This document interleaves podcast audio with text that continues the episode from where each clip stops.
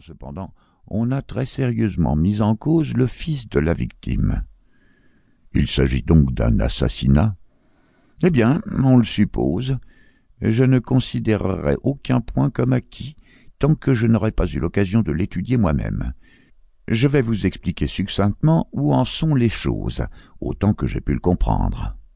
La vallée de Boscombe est un coin provincial qui se trouve non loin de Ross, dans le comté du Herefordshire. Le plus grand propriétaire terrien de cette région est un certain monsieur John Turner, qui a gagné son argent en Australie et qui est revenu au pays il y a quelques années.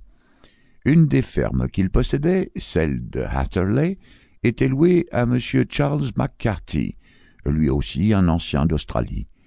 Les deux hommes s'étaient connus aux colonies, rien d'extraordinaire à ce fait, sinon qu'en revenant se fixer en Angleterre, ils avaient cherché à demeurer aussi près que possible l'un de l'autre. Selon toute apparence, Turner était le plus riche des deux. McCarthy devint donc son locataire, mais pourtant ils vivaient, semble-t-il, sur un pied de parfaite égalité, car ils étaient souvent ensemble. McCarthy avait un fils, un gars de dix-huit ans, et Turner une fille unique du même âge. Tous deux étaient veufs. Ils paraissent avoir évité la société des familles anglaises du voisinage et avoir mené une existence très retirée, bien que les deux McCarthy, amateurs de sport, fréquentassent souvent les hippodromes de la région. Les McCarthy avaient deux domestiques, un homme et une servante. Les Turner avaient une domesticité plus importante, une demi-douzaine de visiteurs au moins. C'est là tout ce que j'ai pu recueillir concernant les familles. Voyons maintenant les faits. Le 3 juin, c'est-à-dire lundi dernier, McCarthy quitta sa maison d'Asserley vers trois heures de l'après-midi et s'en alla à pied vers l'étang de Boscombe, qui est un petit lac formé par le débordement du fleuve qui coule dans la vallée de Boscombe. Le matin, il était allé à Ross avec son domestique, et il avait dit à celui-ci qu'il était obligé de se presser, car il avait à trois heures un rendez-vous important. De ce rendez-vous, il n'est point revenu vivant. De la ferme d'Atherley à l'étang de Boscombe, il y a un quart de mille, et deux personnes l'ont vu lorsqu'il traversait la propriété. L'une était une vieille femme dont on ne dit pas le nom, l'autre était William Crander, garde-chasse au service de M. Turner. Et ces deux témoins déclarent que M. McCarthy était seul.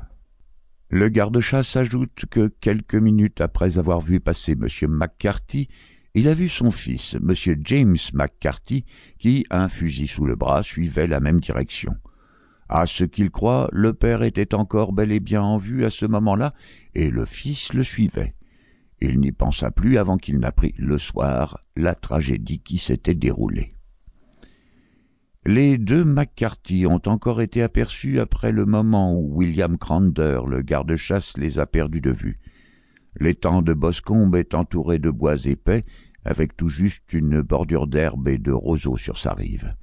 Une fille de quatorze ans, Patience Moran, la fille du gardien du domaine de la vallée de Boscombe, se trouvait en train de cueillir des fleurs dans un de ces bois. Elle déclare que, pendant qu'elle était là, elle a vu à l'orée du bois et tout près du lac M. McCarthy et son fils qui semblaient se quereller violemment. Elle a entendu le vieux McCarthy employer un langage très vif en s'adressant à son fils, et elle a vu celui-ci lever la main comme pour frapper son père.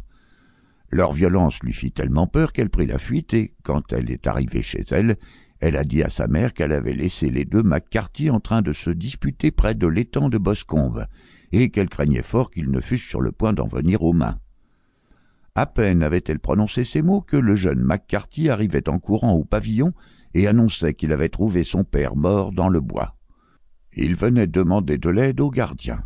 Il était bien surexcité, il n'avait ni son fusil, ni son chapeau, et on remarqua que sa main droite et sa manche étaient tachées de sang. En le suivant, on trouva le cadavre de son père étendu sur le gazon près de l'étang. Les blessures étaient telles qu'elles pouvaient très bien avoir été faites par la crosse du fusil du fils, que l'on trouva dans l'herbe à quelques pas du corps. Étant donné ces circonstances, le jeune homme fut immédiatement arrêté et, l'enquête de mardi ayant abouti à un verdict de meurtre, on l'a en conséquence conduit à.